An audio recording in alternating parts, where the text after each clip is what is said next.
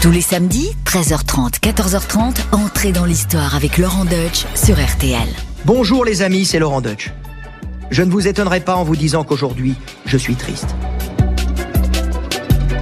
Mais ce qui est beaucoup plus étonnant et même stupéfiant, c'est de songer que des centaines de millions de gens sur la planète sont beaucoup plus tristes encore. Je pense bien sûr aux Britanniques qui pleurent leur reine, Elisabeth II. Jeudi 8 septembre 2022, la reine est morte. La reine n'est plus. Stupéfaction, incrédulité, consternation. N'était-elle pas éternelle? C'est ainsi que je vous l'avais présentée au mois de juin dernier, alors qu'elle s'apprêtait à fêter à 96 ans son jubilé de platine, ses 70 ans de règne. Et on pouvait le croire encore quand on l'a vue deux jours avant sa mort, toute menue, toute frêle, mais avec un sourire éclatant, recevoir sa nouvelle première ministre, la quinzième de son règne, Liz Truss. Ça me fait penser à Louis XIV. Elle n'aura pas réussi à battre son record de 72 ans de règne. Bon, il est vrai qu'il avait commencé à 5 ans et elle à 26. Il avait un sacré avantage. Mais il y a plus de 4 siècles, la consternation, ou tout du moins la stupéfaction, était la même devant la mort d'un souverain devenu, comme elle, une légende de son vivant. Le roi, voyant alors pleurer ses valets de chambre, leur disait ⁇ Pourquoi pleurez-vous? M'avez-vous cru immortel ?⁇ Contrairement à la mort de Louis XIV, donnée en spectacle à tous ses sujets avec les détails les plus crus, nous ne saurons rien de celle d'Élisabeth, et c'est très bien ainsi. Mais avant ses funérailles, je voudrais à nouveau avec vous entrer dans son histoire. Une histoire incroyable, incomparable, par sa durée, sa stabilité, sa ténacité et aussi par sa modernité. C'est sans doute ça, l'immortalité. RTL, entrée dans l'histoire. Avec Laurent Deutsch. Tout commence en 1926. Elisabeth est la fille aînée d'Albert, le fils cadet du roi George V, et d'Elizabeth Bowes-Lyon, une aristocrate écossaise. Son destin bascule en 1936. C'est l'année des trois rois. George V meurt le 20 janvier, son fils aîné Édouard VIII lui succède et abdique le 11 décembre, et c'est Albert qui monte sur le trône sous le nom de George VI. Édouard VIII, vous savez, c'est ce playboy qui a abandonné la couronne pour vivre avec une américaine divorcée, Wally Simpson. Et George VI, le père d'Élisabeth, vous le connaissez aussi. Ah bah surtout si vous avez vu le film Le discours d'un roi. Très timide, il a aucune envie de régner, d'autant plus qu'il est bègue, et le film raconte justement sa rééducation par un orthophoniste australien. En 1936, Élisabeth devient donc à 10 ans l'héritière du trône d'Angleterre. Ses parents sont des modèles pour elle, ainsi que sa grand-mère, l'épouse de George V, Marie de Teck, qui est d'origine allemande, mais qui incarne pour tous ses sujets les valeurs traditionnelles anglaises et elle a bien l'intention que sa petite fille fasse de même. D'ailleurs, les Anglais ne supportent plus que leur dynastie royale porte un nom allemand depuis le mariage de la reine Victoria avec Albert de Saxe-Cobourg-Gotha. On les comprend. Depuis 1915, les Allemands bombardent Londres avec des avions Gotha G. George V décide donc en 1917 de rebaptiser sa dynastie Windsor, du nom d'un vieux château construit au XIe siècle par Guillaume le Conquérant, rien que ça. George VI et son épouse choisissent de ne pas quitter la capitale pendant les bombardements et ils s'installent à Windsor avec Elisabeth et sa sœur, Margaret. En 1945, Elisabeth entre dans le service auxiliaire territorial où elle apprend à réparer des voitures militaires, ce dont elle sera très fière toute sa vie. À la fin de la guerre, elle apparaît en uniforme aux côtés de ses parents et de Winston Churchill au balcon de Buckingham Palace. Cette image marquera fortement les Britanniques, ainsi que le premier discours qu'elle prononce à 21 ans en 1947, dans lequel elle s'engage à servir le peuple britannique toute sa vie. Élisabeth II n'a eu qu'un seul amour, le prince Philippe. Elle a 13 ans lorsqu'elle le rencontre en 1939 et lui, il a 18 ans. Il est élève officier au collège de Dartmouth et elle est subjuguée par sa blondeur, son assurance, ses acrobaties. Tous les deux sont des arrière-arrière-petits-enfants de la reine Victoria, elle par son père et lui par sa mère, Alice de Battenberg. Battenberg, ça vous dit rien? C'est un nom allemand qui est devenu Moonbatten en anglais. Philippe, né à Corfou, est prince de Grèce et de Danemark. Mais autant l'enfance d'Élisabeth a été choyée et protégée, autant la sienne a été mouvementée. Son père a été déchu de ses droits en Grèce et s'est exilé, et Philippe a fait l'essentiel de ses études en Angleterre. Pendant la guerre, Élisabeth revoit son prince viking et lui écrit de plus en plus souvent. Elle installe même sa photo sur sa table de nuit. Eh oui, on a du mal à le croire aujourd'hui, mais la princesse Élisabeth a été une jeune fille sentimentale, bien décidée à épouser son prince charmant. Mais Philippe, lui, il a peur de perdre sa liberté en épousant la future reine. Il n'a aucune fortune et rêve d'une belle carrière dans la marine. Mais petit à petit, il tombe amoureux de cette princesse si raisonnable avec laquelle il a tant de goût en commun, la mer, les chevaux, la chasse, la nature. Et il faut quand même ajouter quelque chose pour ceux qui ne connaissent que l'image de la vieille dame rondelette, poudrée, chapeautée et gantée. La reine Élisabeth a été une jeune femme ravissante, brune, les yeux bleus, une silhouette de sportive. En privé, elle aime danser, elle aime rire, elle aime faire rire, elle imite euh, tous les accents. George VI se laisse convaincre et le mariage est fixé au 20 novembre 1947. Rien de mieux qu'un mariage royal commenté par Stéphane Bern pour oublier les horreurs de la guerre. Philippe est titré duc d'Édimbourg, mais il doit abandonner tous ses titres grecs et danois. Il doit aussi se convertir à l'anglicanisme, hein, parce qu'il est orthodoxe à la base, et surtout adopter un nom britannique. Il choisit celui de son oncle, Mountbatten. Comme le dirait mon ami Stéphane Bern, le mariage se déroule dans l'abbaye de Westminster devant 2500 invités, dont une dizaine de têtes couronnées. Mais tous les Anglais ont remarqué l'absence de l'oncle de la reine, l'ancien roi Édouard VIII, devenu le duc de Windsor, et son épouse Wally Simpson. Faut dire que tous les deux ont été très proches d'Hitler. Deux ans après la fin de la guerre, leur présence aurait été très choquante. Les sœurs de Philippe, proches des nazis, n'ont pas été invitées non plus. Pour la première fois dans le monde, la cérémonie est retransmise en direct par les caméras de la BBC. Alors pour les amateurs, ne vous privez pas, tout est sur YouTube, carrosse, robe de dentelle du couturier de la couronne Norman Hartnell, foule en délire, scène du balcon, etc. etc.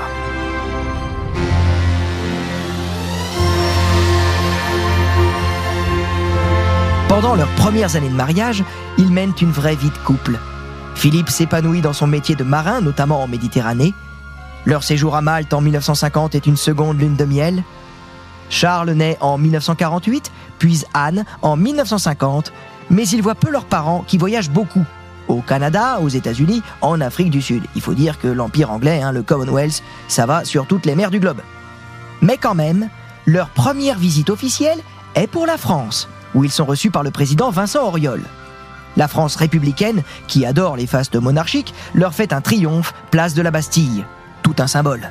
Pendant ce temps, Charles et Anne sont confiés à Queen Mum, qui n'a rien perdu de son énergie et de sa gaieté. Il paraît que son goût pour le gin y est pour quelque chose. Ça picolait sec avec Churchill. Il y a même une marque à son nom. En tout cas, elle se révèle une grand-mère extraordinaire, surtout pour Charles.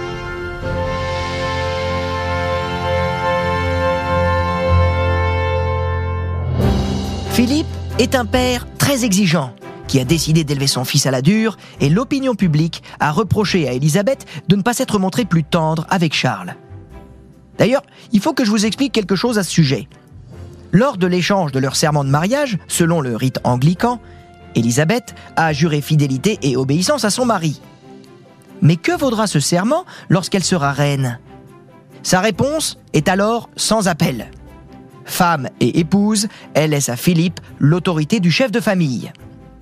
Mais publiquement, elle le traite comme le premier de ses sujets. Ainsi, toute sa vie, Philippe marchera trois pas derrière elle. Il n'aura jamais accès aux fameuses boxes, les boîtes de cuir rouge remises tous les jours à la reine et contenant les dépêches du gouvernement.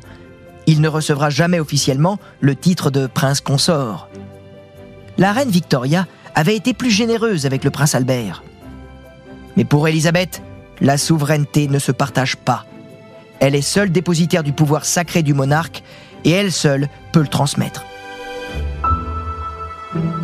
Le prince Philippe, en bon misogyne des années 50, aura beaucoup de mal à accepter ce rôle secondaire. Et vous vous en doutez, les choses vont considérablement s'aggraver lors de l'avènement d'Élisabeth. Philippe lui annonce la mort de George VI en 1952 alors qu'ils sont en voyage au Kenya. Dès le lendemain, le 7 février, lors de leur atterrissage à Londres, la fonction saisit Élisabeth. Elle a 26 ans, mais elle a été initiée très tôt aux affaires par son père. Elle a déjà une idée très précise de ses devoirs et de la nécessité de séparer sa vie privée de sa vie publique. Or, c'est son mari, Philippe, qui va provoquer la première affaire d'État en revendiquant le droit de donner le nom de Moonbatten à la dynastie. Élisabeth refuse. C'est leur premier grave conflit. Philippe est furieux, il hurle qu'il n'est qu'une foutue amibe et qu'il est le seul homme en Angleterre à ne pas pouvoir transmettre son nom à ses enfants. Et en 1957, des rumeurs circulent sur ses infidélités et sur ses virées nocturnes avec ses copains du Thursday Club. Il part tout seul en voyage pendant quatre mois et la presse est sur les dents lors de leur retrouvaille à Lisbonne. Elisabeth doit lâcher du lest. Elle le nomme alors prince du Royaume-Uni et plus tard, elle autorisera ses enfants et futurs petits-enfants non héritiers du trône à porter le double nom de Moonbatten Windsor. Le prince Andrew naît en 1960 et le prince Edward en 1964 et elle se montrera beaucoup plus maternelle avec ses deux derniers fils. En revanche, ses démêlés avec sa sœur Margaret vont faire la une de la presse dès le début de son règne. Les deux sœurs sont en effet très différentes, mais très proches l'une de l'autre. Et il n'est pas vrai que Margaret a rêvé d'être reine. Elle est trop bien placée pour savoir ce que cela signifie. Plus exubérante, plus moderne aussi qu'Élisabeth, elle n'aurait jamais accepté les contraintes de la charge. Mais en 1952, elle est troisième dans l'ordre de succession au trône. Ça peut arriver. Ça signifie donc qu'elle a des devoirs envers la dynastie et qu'elle peut pas se marier sans l'accord de la reine. Et ça c'est bien dommage, car Peter Townsend est un héros de guerre. Il a été l'écuyer de George VI et toute la famille royale a de l'amitié pour lui mais il est divorcé. Or, l'Église anglicane interdit le divorce et la reine est le chef de l'Église anglicane. Elle est coincée, Margaret. En plus, le traumatisme de l'abdication d'Édouard VIII par amour pour une femme divorcée est encore dans toutes les têtes et le gouvernement est vent debout lui aussi contre ce mariage et menace d'exiler Margaret et de la priver de tous ses revenus si elle insiste. Elle est coincée, Margaret. Elle cède et elle devient pour le monde entier la princesse triste. Alors, Élisabeth se sent coupable. Mais en tant que souveraine, elle n'avait pas le choix. Margaret épousera par la suite le photographe Anthony Armstrong Jones, qui sera titré comte de Snowdown. Leur vie conjugale sera plus que houleuse, mais la reine a désormais quatre enfants et Margaret n'est plus sur la liste des héritiers directs au trône. Eh, c'est dommage, elle aurait dû patienter. Avec Philippe, les relations vont se normaliser, même si on n'en sait pas grand-chose. Oui, ils ont été aussi muets l'un que l'autre sur leurs relations privées. Mais ce qui a sans doute soudé leur couple, c'est leur sens de l'humour. Oui, Philippe est le roi de la gaffe, et la reine, qui n'en commet jamais aucune, lui pardonne volontiers et rit même aux éclats pour certaines. Au demeurant, beaucoup lui reconnaissent une grande influence dans la modernisation de la cour et de l'administration royale. La reine a d'ailleurs été très critiquée pour sa manie de commencer ses discours par la formule ⁇ Mon mari et moi ⁇ Mais de la sorte, elle lui a ainsi rendu hommage pour son soutien indéfectible.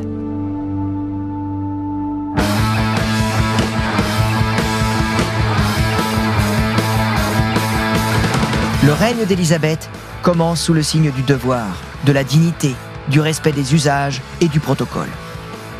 Un seul mot d'ordre, servir. C'est Winston Churchill qui guide ses premiers pas.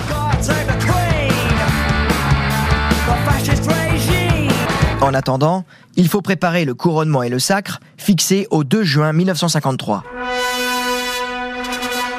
Impossible de tout vous raconter, sinon que grâce à Philippe, qui a réussi à convaincre Elisabeth, contre l'avis de Churchill d'ailleurs, la cérémonie sera télévisée et diffusée auprès de 300 millions de spectateurs, une première mondiale. Alexandra Mary is now, by the death of our late sovereign of happy memory, become Queen Elizabeth II. By the grace of God, Queen of this realm, and of all her other realms and territories.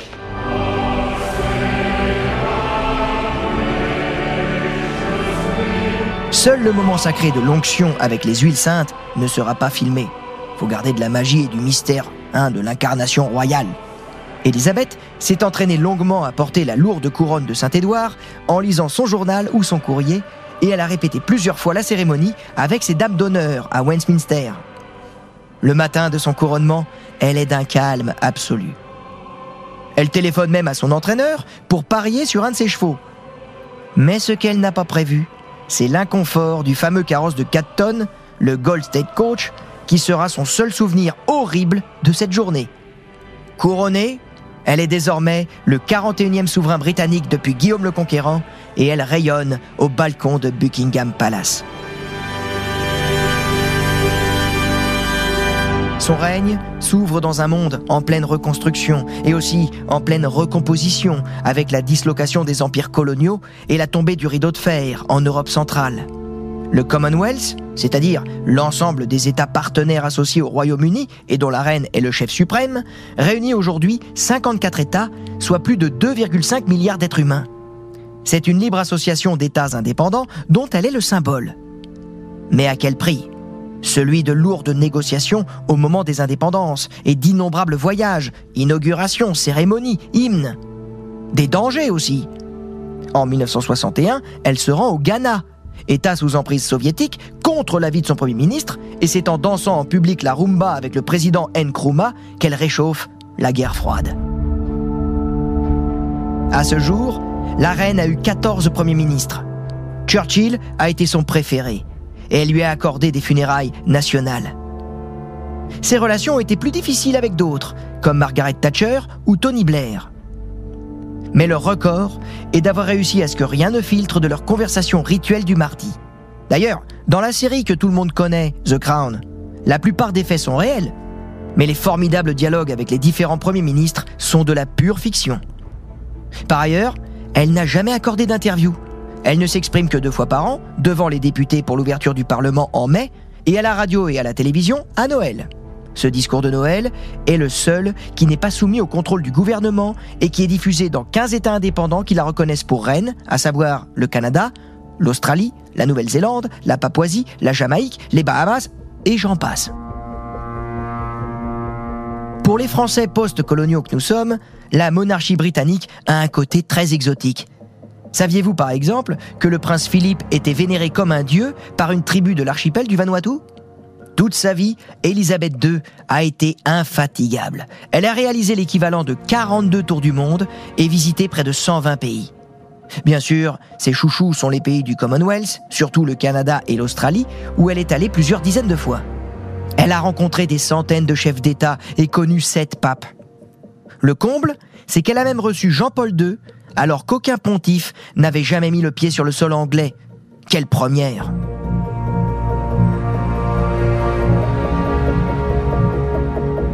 Elisabeth II a continué à voyager jusqu'en 2015, c'est-à-dire jusqu'à sa 90e année.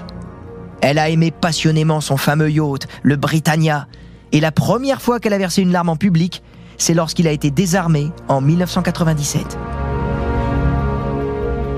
Elisabeth II a aussi toujours eu des tenues très vives, très flashy, un véritable arc-en-ciel. Ce qui est d'ailleurs assez surprenant chez cette farouche adepte de la discrétion. Mais c'est la reine qui s'habille ainsi et non la femme. La reine qui doit être reconnue immédiatement entre tous. Eh oui, tout est calculé. Les ourlets de ses jupes sont plombés pour ne pas risquer un coup de vent indiscret. Ses chapeaux sont dimensionnés pour laisser voir son visage. Ses mains sont gantées pour serrer des centaines de mains et ses talons assez larges pour rester des heures debout. Et surtout, personne ne doit la toucher. Et là, vous vous souvenez peut-être de Michelle Obama qui a osé mettre la main sur son épaule. À l'époque, la reine n'avait rien dit. Mais la presse britannique a crié au crime de lèse-majesté. Michelle Obama a révélé par la suite qu'elles étaient tout simplement en train de se plaindre toutes les deux d'avoir mal aux pieds. Dans sa vie privée, Elisabeth II est plutôt en jupe confortable, en bottes de caoutchouc ou en tenue de cheval, un foulard sur la tête, particulièrement au château de Balmoral en Écosse, où elle passe régulièrement l'été en famille. Donc vous l'avez compris, il y a la reine dépositaire d'un héritage sacré, quasi mystique, et qu'elle a juré de maintenir jusqu'à son dernier souffle. Et il y a l'épouse, la mère, mais aussi la fille, la sœur et bientôt la belle-mère et la grand-mère. Dans tous ces rôles, rien ne lui sera épargné. La devise d'Elisabeth, dit-on empruntée à la reine Victoria, c'est Never complain, never explain. Ne jamais se plaindre, ne jamais se justifier. Donc je ne justifierai pas mon affreux accent anglais. Never complain, never explain. Nous ne saurons donc rien de ses sentiments, ses émotions, ses craintes, ses angoisses, mais aussi ses colères, ses rages, ses fureurs qu'elle a dû ressentir face aux innombrables scandales provoqués par sa famille. Malgré l'évolution des mœurs, le divorce est toujours réprouvé par l'Église anglicane, dont la reine est le chef. Le plus drôle dans l'affaire, c'est que l'Église anglicane a été fondée au XVIe siècle par Henri VIII, précisément parce qu'il voulait divorcer. Pour Élisabeth II, le premier gros scandale commence avec Margaret, qui se sépare de son mari le photographe Tony Snowdon et qui devient alcoolique tout en s'affichant, oh my god, en maillot de bain avec ses amants sur sa plage privée de l'île Moustique. Comme le général de Gaulle, on n'a jamais vu la reine en maillot de bain. Puis c'est au tour de Charles de provoquer le scandale avec son couple à trois. Lui, la princesse Diana et la maîtresse du prince Charles, Camilla Parker Bowles. Pour la première fois, ce scandale-là mettra la reine en danger. Ce qui va lui faire perdre pour la première fois son célèbre self-control, c'est l'introduction dans sa chambre en pleine nuit d'un schizophrène qui veut lui parler de ses problèmes familiaux. Puis les frasques de Sarah Ferguson, la flamboyante épouse du prince Andrew, et enfin le divorce de la princesse Anne, et encore, je vous la fais courte. On murmure alors qu'elle se serait défoulée sur ses corgis, ses chiens adorés. Mais elle n'a encore rien vu. 1992 sera l'anus horribilis. Confidence de Diana à la presse sur ses souffrances, sur la famille royale, photo de Sarah Ferguson se faisant sucer les orteils par son amant sur une plage, incendie du château de Windsor. La reine résume ainsi cette série noire. Je ne conserverai pas de l'année 1992 le souvenir d'un bonheur sans mélange. Humour ou understatement, comme disent les Anglais Charles finit de ridiculiser la monarchie après la révélation de ses conversations très scabreuses avec Camilla. Bilan, deux divorces et un enterrement. Oui, le 31 août 1997, Diana décède à Paris dans un accident de voiture. L'émotion est mondiale et la presse se déchaîne contre la reine qui s'est retirée à Balmoral avec ses deux petits-fils, William et Harry. Lorsqu'elle revient à Londres, pressée par le Premier ministre Tony Blair qui a senti la colère populaire monter, elle est accueillie pour la première fois de son règne par un silence glacial face à l'océan de fleurs répandu devant Buckingham. Les années suivantes sont émaillées par le mariage en 1999 du prince Édouard, le plus discret de la famille, avec une simple roturière, Sophie Rice Jones, qui s'est payé le luxe de refuser le titre de princesse et qui s'est mariée sans chapeau. Voilà le seul souci qu'elle a donné à la reine à ce jour. Puis il y a eu le remariage de Charles avec Camilla en 2005, la mort de Margaret et surtout celle de Queen Mum. À ses funérailles, Elisabeth est acclamée comme elle ne l'avait plus été depuis longtemps. Le mariage de William avec une roturière, Kate Middleton, semble augurer d'un avenir plus serein. La reine a un compte Twitter et elle a présenté ses vœux de Noël en 2007 sur YouTube. Mieux, le 3 juin 2012, pour son jubilé de diamant, à savoir 60 ans de règne, des festivités grandioses sont organisées et 26 souverains y participent. Bon, la reine Sophie d'Espagne n'est pas venue à cause d'un petit problème avec Gibraltar qui traîne depuis le XVIIe siècle. Faut pas trop laisser la poussière trop longtemps sous le tapis.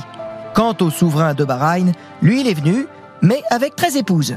Je vous dire que le chef du protocole, il s'est arraché les cheveux. En 2016, elle fête ses 90 ans dans la ferveur générale et le mariage d'Harry en 2018 avec Meghan Markle, une actrice américaine divorcée et métisse, l'a fait entrer définitivement dans la modernité. Les caprices de ce couple, son départ au Canada, l'implication du prince Andrew dans l'affaire Epstein, n'atteignent plus désormais la réputation personnelle de la souveraine que l'on plaint plutôt d'être affligée d'une famille aussi encombrante et insatiable. Élisabeth est l'une des femmes les plus riches du monde. Sa fortune personnelle est estimée à plus de 463 millions d'euros en châteaux, œuvres d'art, mobilier, bijoux, valeurs mobilières et milliers de maisons et d'immeubles en location. Sans oublier ses chevaux de course, même si dans ce domaine, elle n'a pas battu de record. Cependant, la limite entre la cassette privée du souverain et les deniers publics n'est pas très claire, ce qui suscite des débats houleux au Parlement. Celui-ci va voter la liste civile, c'est-à-dire le financement par l'État de ses activités de représentation, l'entretien de ses résidences officielles et les salaires de ses employés. L'incendie de Windsor en 1992 a été la goutte d'eau qui a fait déborder le vase. Pourquoi l'État prendrait-il à sa charge la restauration d'une demeure privée, aussi symbolique soit-elle, pour le royaume? Depuis 1993, la reine paie des impôts sur le revenu et la liste civile n'entretient plus toute la famille.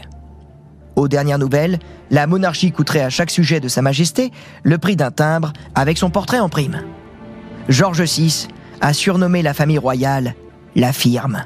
Ça fait un peu mafia, mais en réalité, le terme désigne les activités économiques et financières de la couronne. Ainsi, le prince Philippe a modernisé et valorisé les immenses domaines agricoles de la reine. De son côté, le prince Charles est célèbre pour ses engagements écologiques et sa petite entreprise du duché de Cornouailles ne connaît pas la crise.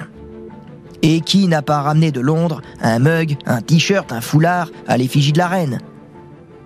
Les goodies, les objets dérivés, sont une manne financière incroyable pour la couronne, et certains objets, des plus fantaisistes aux plus kitsch, atteignent des sommes astronomiques dans les ventes en ligne. Vous l'avez compris, la reine, c'est aussi une marque. En 2017, le prince Philippe a pris sa retraite à 95 ans après plus de 22 000 engagements officiels, 5 500 discours et 637 voyages à l'étranger. Mais pour Elisabeth, The Crown is a job for life.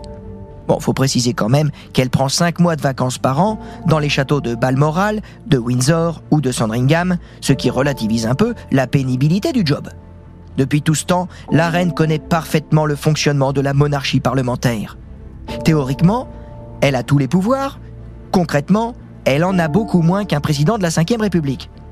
Et écoutez, c'est assez incroyable. Si le Parlement votait son exécution, je vous rassure, hein, la peine de mort a été abolie en Grande-Bretagne en 1998, eh bien, si le Parlement votait son exécution, elle serait obligée de contresigner la loi. Et pour l'anecdote, sachez qu'elle peut rouler sans permis, sans plaque d'immatriculation et sans limitation de vitesse, et que personne ne peut l'arrêter, puisque c'est elle qui rend la justice. Elle nomme le Premier ministre, mais il appartient toujours au parti qui a gagné les élections. Tous les jugements sont rendus en son nom. Elle est le chef des armées et de l'Église, et aucun document n'a de valeur si elle ne l'a pas signé. Mais en réalité, tout se décide et est entériné par le Parlement. Alors que lui reste-t-il en dehors des 600 œuvres de charité qu'elle parraine? Vous connaissez peut-être la formule qui définit son rôle. Avertir, encourager, surveiller. Elle est censée être apolitique, impartiale et est censée s'exprimer que dans l'intérêt général pour assurer l'unité de la nation. Son seul pouvoir est donc l'influence qu'elle peut exercer sur telle ou telle décision parce qu'elle connaît à fond ses dossiers et qu'en 70 ans, elle a acquis une expérience unique de toutes les situations politiques possibles. Elle a rencontré pratiquement tous les chefs d'État de la planète et son silence lui-même est un pouvoir. Lors du Brexit, récemment, sa tenue aux couleurs du drapeau européen a été interprétée comme un signe de désaccord. Son influence est d'autant plus grande qu'elle est le chef du Commonwealth, ce qui lui donne une aura planétaire. 900 millions de personnes l'ont vu sauter en parachute avec James Bond en 2012 pour les Jeux Olympiques. Je vous rassure, c'était une doublure. Elle fait le show, elle fait le job, et elle donne à voir au monde entier le spectacle d'une monarchie qui a su évoluer tout en conservant ses traditions immuables. Le 2 juin, Elisabeth a fêté son anniversaire avec le célèbre défilé Trooping the Color, auquel elle a participé à cheval jusqu'en 1987. Elle célébrera en même temps son jubilé de platine, c'est-à-dire ses 70 ans de règne. En Europe, seul Louis XIV a régné plus longtemps, à savoir 72 ans. Je peux vous dire que ce serait un vrai coup de Trafalgar si notre roi Soleil était détrôné par la perfide Albion. Et pendant ce temps, Charles attend. Oui, Charles attend. Ah, Charles attend. Il a 72 ans, charlatan. Il a battu le record de son arrière-arrière-grand-père, le roi Édouard VII, qui a attendu 60 ans pour succéder à sa mère, la reine Victoria. Alors, il n'est pas aussi populaire que son fils, William, mais rien ne peut s'opposer à ce qu'il succède à sa mère. Et sûrement pas elle, qui a passé sa vie et son règne à faire respecter les formes de la monarchie pour assurer son avenir. Alors, en attendant The King, God Save the Queen.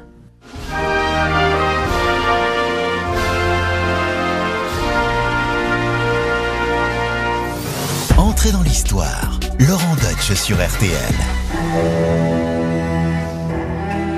Il pleuvait jeudi dernier sur le château de Balmoral en Écosse, où elle est décédée. Et il pleuvait aussi sur le palais de Buckingham lorsque le monde entier a appris la nouvelle. Un très beau temps pour celle qui aimait tant chausser ses bottes, enfiler un trench et se coiffer d'un foulard pour promener ses corgis chéris dans la lande écossaise battue par les vents. Élisabeth Ier, à laquelle elle ne voulait pas être comparée, aurait détesté cette simplicité campagnarde indigne de sa majesté. Mais elle aurait applaudi au faste extraordinaire, encore aujourd'hui, de la monarchie britannique, de ses châteaux et palais, de ses mariages, de ses réceptions officielles. Nous allons bientôt en avoir un exemple inouï, dont les images seront vues du monde entier avec les obsèques de la reine. Tout est en effet prévu au millimètre depuis des années, selon un protocole qui a reçu le nom de code de London Bridge is down. Le pont de Londres s'est écroulé. Le pont de Londres, il s'agit du pont le plus ancien sur la Tamise, reconstruit plusieurs fois depuis l'époque romaine. Ce nom de code a été choisi dans les années 60, à une époque où les appels téléphoniques passaient par des standardistes. Il n'était donc pas question qu'une demoiselle de la poste apprenne la mort de la reine avant son secrétaire privé, le premier à recevoir l'information et à la transmettre au Premier ministre. Le code est resté, et le symbole avec, celui d'une reine capable de relier le passé et le présent et d'incarner une histoire millénaire. Mais elle aurait applaudi au faste extraordinaire encore aujourd'hui de la monarchie britannique, de ses châteaux et palais, de ses mariages, de ses réceptions officielles et de ses cérémonies. À 21 ans, après la guerre, et alors qu'elle n'était pas encore reine, elle avait fait à la radio un serment aux Britanniques. Toute ma vie, qu'elle soit courte ou longue, sera consacrée à votre service. Sa vie a été exceptionnellement longue, semée d'embûches, et pas un instant elle n'a démérité. Même au moment de l'affaire Diana, qui lui a été tant reprochée, car elle considérait que c'était un drame privé qui ne concernait pas la couronne, puisque Charles et Diana étaient divorcés. Elle avait raison sur le fond, mais elle n'avait pas compris les liens qu'avaient tissés les Britanniques avec leur princesse du cœur. Elle s'est reprise et a su évoluer par la suite, notamment avec ses petits-enfants. Vous vous souvenez peut-être du film de Visconti, Le Guépard, dans lequel un jeune noble italien joué par Alain Delon prononce cette phrase devenue célèbre Il faut que tout change pour que rien ne change.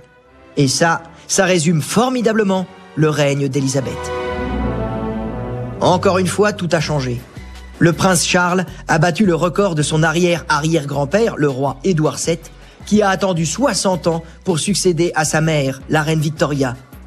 Certains s'attendaient à ce que la reine désigne plutôt comme son successeur son petit-fils, William, plus populaire que Charles. Mais il est probable qu'elle n'a jamais envisagé une seconde de sauter une génération. Elle a passé sa vie à incarner la continuité et le respect des formes dynastiques. Charles devait lui succéder et lui a succédé. La reine est morte, vive le roi Charles III. Certains s'étonnent qu'il ait choisi de régner sous ce nom parce que son lointain ancêtre Stuart, Charles Ier, a été décapité en 1649. Mais c'est son fils, Charles II, qui a rétabli la monarchie. Et puis, on ne change pas de nom à 74 ans. D'ailleurs, à propos de Charles II, je vous rappelle que sa mère était la sœur de Louis XIII. Il était donc le cousin germain de Louis XIV. C'est dire ainsi que l'histoire de la France et celle de l'Angleterre ne se résument pas à la guerre de Cent Ans ou aux guerres napoléoniennes. Comme la reine Victoria qui y passait ses vacances et son fils, le futur Édouard VII qui y faisait, si j'ose dire, les 100 coups, Élisabeth II était proche de la France et parlait parfaitement le français. Elle a été reçue par le président René Coty en 1957 et par tous les présidents de la Ve République. Et pour finir, ces Français qui eux aussi avaient coupé la tête de leur roi la considérer finalement un petit peu comme leur reine. Oui, on peut être républicain et légèrement schizophrène. Je vous l'ai dit et je vous le répète, je suis un peu triste aujourd'hui.